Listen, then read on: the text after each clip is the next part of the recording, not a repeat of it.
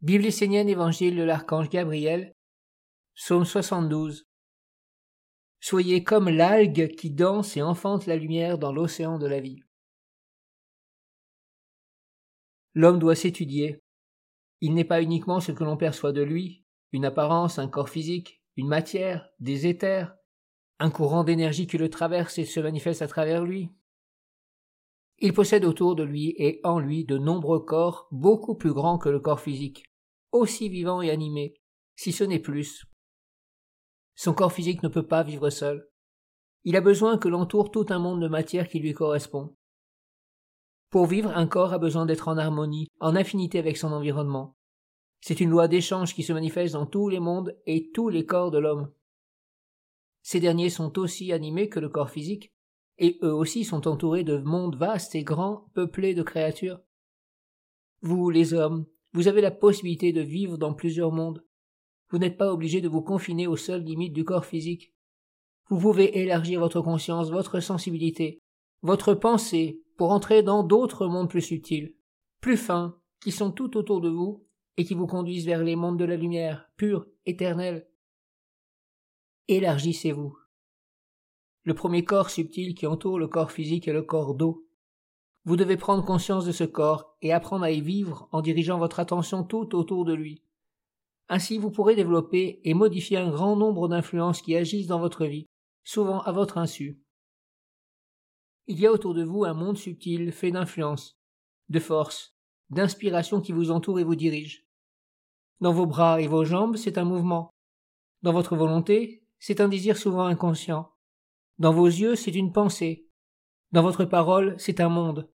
Dans votre souffle, c'est un état d'âme. Tout comme une graine s'enracine dans la terre, ces influences s'ancrent dans votre matière pour modeler la forme de votre corps et diriger votre destinée. Celui qui veut s'éveiller dans cette eau doit porter l'idée d'être un danseur, à l'image d'une algue qui bouge avec le courant sans opposer de résistance mais qui reste insaisissable.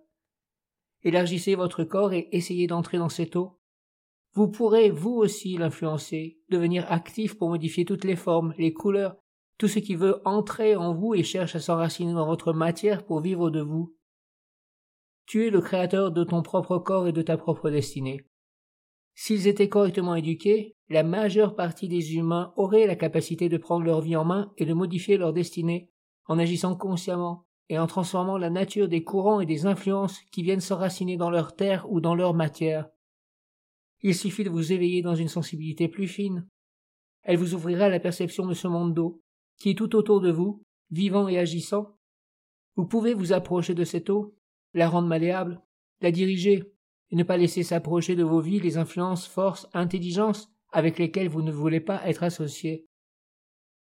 Plus un homme s'éveille et devient à l'aise dans cette eau, plus il découvrira qu'il existe des êtres, des mondes qui vivent. Alors il apprendra à s'associer avec ceux qui peuvent le diriger dans la lumière et lui ouvrir les portes des mondes supérieurs. C'est la sagesse. Un mage est un être qui connaît les secrets de cette eau et de ses influences sur la vie des hommes. Il sait être vivant dans l'eau, être actif de façon à créer les courants qui gèrent la vie terrestre. Le corps physique n'est pas seulement ce que l'homme en perçoit. Cette apparence de l'homme est minuscule par rapport à ce qu'il est vraiment. L'homme est beaucoup plus large et grand que son corps physique. S'il le veut, il peut vivre dans d'autres mondes, d'autres dimensions de son être, en emmenant sa pensée, sa conscience, sa sensibilité, sa volonté dans des sphères plus larges, fines, lumineuses.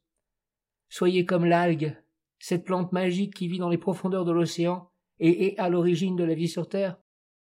Elle s'est donnée sans jamais se faire attraper par le côté sombre qui veut tout figer. Elle reste vivante dans sa matière, laisse ce qui est de la mort glisser sur sa matière. Elle enfante la vie de la lumière dans l'eau et devient source de la vie dans cette eau. C'est une merveille. Soyez semblable à l'algue, demeurez concentré sur la lumière pour engendrer la vie autour de vous sans jamais vous faire attraper par le sombre qui cherche à vous pétrifier. Comprenez qu'il y a autour de vous des mondes vastes et grands, peuplés d'une multitude de créatures, d'influences, d'intérêts. Ces mondes veulent s'approcher de vous et s'ancrer dans votre matière afin de vivre de votre corps, de capturer votre destinée de lumière. Ainsi la lumière et la vie seraient pour eux. Ne les laissez pas s'ancrer. Élargissez vos corps. Entrez dans ce qui est le plus fin de votre corps. Ne placez pas de frontières, mais unissez le corps au corps d'eau. Ne laissez pas ces mondes devenir un corps en vous, s'intégrer à votre être, croître et devenir essentiel à votre vie.